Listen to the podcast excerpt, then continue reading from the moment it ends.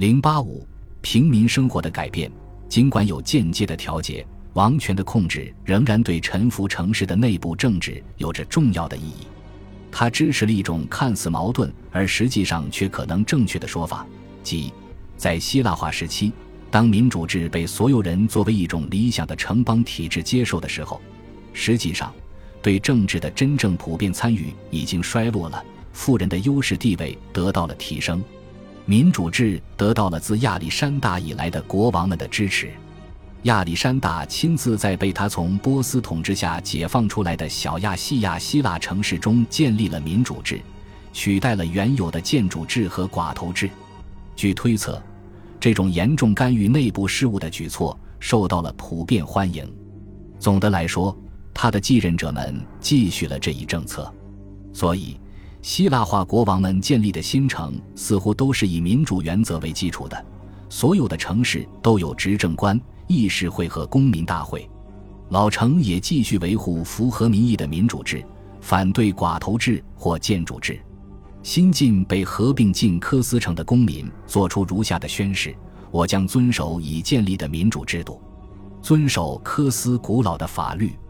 我也将接受与国王托勒密的友谊和联盟。接受人民与同盟国签订的条约，我永远不会以任何借口建立寡头制或建主制或任何其他形式的脱离民主制的政体。如果其他任何人建立了这样的政体，我将不服从，而且尽可能地阻止他。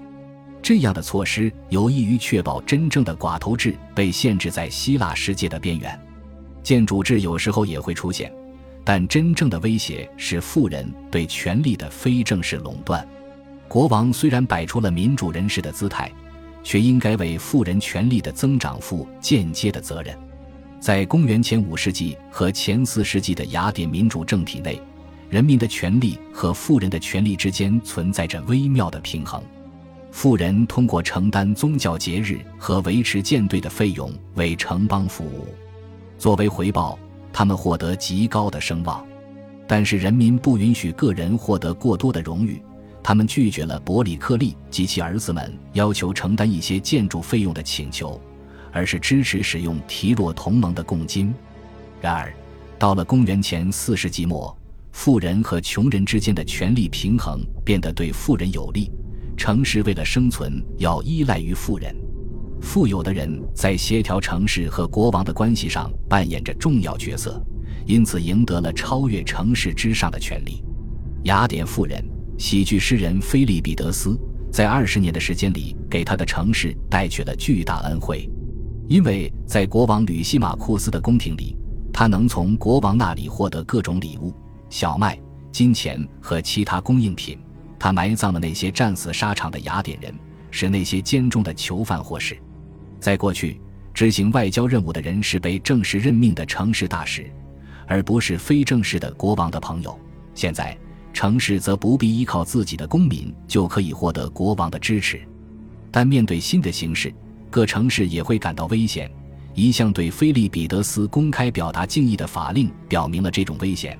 他从来没有说过或做过任何反对民主制的事情，但是，可能事实正好与此相反。在城市里，富人也开始用更加露骨的方式动用财富，为自己赢得巨大的荣誉。尽管在很多地方，古典体系的变化是缓慢的，正如城市对依赖关系的逐步适应，但在雅典，一个建筑在马其顿的支持下完成了一项具体的改革。改革后的新体系让富人在城里具有了更大的优势。菲利比德斯对这一体系有较详细的说明。当他被任命为官员时，他自愿遵照人民的意愿，从自己的资金里贡献出祖先留下的祭品，以人民的名义为神献祭，在所有的比赛中把赠给所有雅典人。他第一个为德莫特尔和科尔设立了比赛，以纪念人民的自由，也为了城市的利益增加了其他的比赛和献祭。所有这些让他花费了其个人资源中的大量金钱。根据相关的法律，他提交了他的账目。城市设计了一整套荣誉体系，旨在补偿富人为城市的贡献。于是，雅典人投票决定赠予菲利彼得斯金冠，并在剧场里设立他的青铜雕像。他和子孙们可以享用免费的公餐，在城市主办的所有比赛中享有荣誉座位，是荣誉而不是法律，构成了定义富人和城市关系的框架。自然的，荣誉也把权力留给了富人。富人和穷人关系的转变与真正民主制的衰落有关，也就是说，真正的民主制是大众控制政治生活，公民大会依然集会并且出台法令。但执政官和议事会控制公民大会权力的程度，远远大于激进的民主政治时期。执政官自己成为富人的保护者，主要是因为日益期待着从富人那里得到可观的私人资助。亚里士多德在《政治学》里为寡头们如何控制国家提出了建议，预示了希腊化时期的实际情况。那些就任官职的人。人们理性的期待他们提供宏大的祭祀，竖起几座公共建筑，这样普通人享受着宴饮，看到自己的城市装饰着供奉和建筑，可能就愿意忍受政体的继续存在了。官职的担任者实际上只限于富人。此外，曾作为雅典民主制支柱的民众法庭也落到了富人手中。在公元前三世纪早期的托勒密埃及。执政官镇压了发生在议事会和公民大会的骚乱，然后一致同意，议事会和法庭的成员应该从那些事先挑出的人中选举产生。预先选择有助于避免骚乱及民众的参与。由于在那些特别敏感的案件上使用来自其他城市的审判员，这些人都是富人，地方法庭这一环节也因此被规避了。那时。罗马针对官职的任职资格，在法律上制定了严格的财产标准，巩固了富人的实际权利。但是，公民大会仍然对所有公民开放，因此政体仍然是民主制。然而，民众权力的衰落并不是一个和平的过程，革命活动的危险一直存在。公元前三世纪，克里特一个地区的公民被迫宣誓忠于城市。誓言的内容包括后面这句暴露真相的句子：“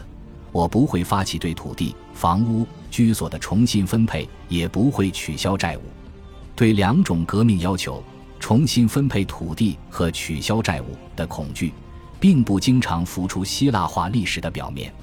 但是它有助于解释，例如。公元前四世纪和前三世纪之交的纳克索斯的普拉克西特斯个人与阿莫尔戈斯群岛上的阿塞西尼城之间的一份借款合同中的特殊条款：如果该城不偿还钱款，普拉克西特斯有权以任何方式从阿塞西尼人和居住在阿塞西尼的人的公共财产和私人财产中索取这些钱款。这一条款是对普拉克西特斯的唯一保护。使他能够避免城市对债务的合法取消。罗马的到来激化了富人和穷人之间的冲突，导致民众暴乱的发生。这自然是罗马人描绘的最少的那部分。在公元前两世纪末，一个罗马总督判处一批人死刑，这些人焚烧和毁坏了市政大厦、公共档案，起草了与罗马人给予阿凯亚人的政体相悖的法律。我认为，那些做了这些事情的人。显然给全体希腊人带来了最坏的局势和最差的秩序，因为这些事情不仅引发政治上的相互不满，导致了债务的取消，还与归还给所有希腊人的自由与我们的政策存在着极大的分歧。罗马人的自由不包括重建真正的民主制的自由，正如这些骚乱显示的那样，在希腊化时代，希腊城市远不是死气沉沉的，没有迹象表明。人们总体上开始感到在新的世界里迷失了，或者要向精神的平静隐退。城市，而不是希腊化的王国，能继续为他们的居民提供基本的归属感，仍然具有极大活力。为了说明这一观点，笔者将通过考察城市对王权的两种反应类型来结束本章。首先，城市联盟是希腊化时代希腊大陆的一个特征。与古典时代被某个城邦控制的同盟相反，这些新的联盟是很多小城市组织在一起以对抗王权威胁的一种尝试。以伯罗奔尼撒北部为中心的阿凯亚同盟就是最好的例子。到公元前三世纪早期，这个古代的同盟已经混乱不堪了，一些城市被马其顿人强行驻扎了卫戍部队，另一些城市则处于建主的统治之下。在公元前三世纪八十年代和七十年代，大约有七个小城市联合起来，组成了新的阿凯亚同盟，赶走了建主和驻军。在伟大的政治家阿拉图斯的领导下，同盟继续追求一个目标：把马其顿人从伯罗奔尼撒赶出去，推翻建主，保证每个城市的共有的承自祖先的自由。同盟的机构。公民大会、议事会和选举产生的执政官，在理论上构成了民主政体。同盟成员之间的平等神圣不可侵犯。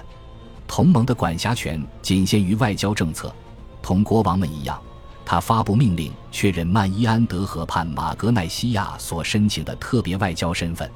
同盟对各城市内部的运作没有任何干预，直到为了摆脱斯巴达的攻击。也可能是为了镇压在伯罗奔尼撒爆发的民众革命，阿拉图斯向马其顿国王求助为止。同盟一直成功的抵制了王权，保持了各城市的独立。其次，城市的国王崇拜，这是希腊化城市令人瞩目的一个特征。他们建立了对统治者的崇拜。有些人把这些崇拜简单的看成是政治荣誉，是传统城邦崇拜衰落的一个标志。笔者的看法正好相反，在希腊化时代，对神的崇拜并没有衰落，王权崇拜是一种尝试，通过把国王合并进城市的主要符号系统内，进而将国王和城市连接在一起。在提俄斯，对安提柯三世的崇拜就很好的证明了这一点。正如我们看到的那样，安提柯三世从阿塔利德国王的手中夺取提俄斯后，给予这座城市许多特权。作为回报，该城建立了一种崇拜，将安提柯及其妻子同该城的主神狄奥尼索斯连在了一起。国王和王后的雕像被置放在狄奥尼索斯神庙里的狄奥尼索斯神像旁边，在议事会大厅里也有国王的雕像。每年第一批水果被供奉在他的雕像前，各季节的产出都会供奉于此。同狄奥尼索斯一样。国王与谷物的丰产有关，特别是提俄斯人解释说，他对城市的慷慨已经使农业受益良多。对安提克的崇拜，使公民以一种能理解和可接受的形式为自己描绘了王权。但是安提克不久之后就被罗马人击败了。可能在安提克崇拜建立十年或二十年之后，邻近的开俄斯岛上建立了对罗马神的崇拜。罗马神是对罗马权力的拟人化表达，人们举办节日庆典，内容包括游行、献祭、比赛和可能表现母狼哺育罗穆洛斯和列姆斯场景的供奉典礼。带着这样的崇拜，希腊城市走进了历史的新时代。恭喜你又听完三集，欢迎点赞、留言、关注主播，主页有更多精彩内容。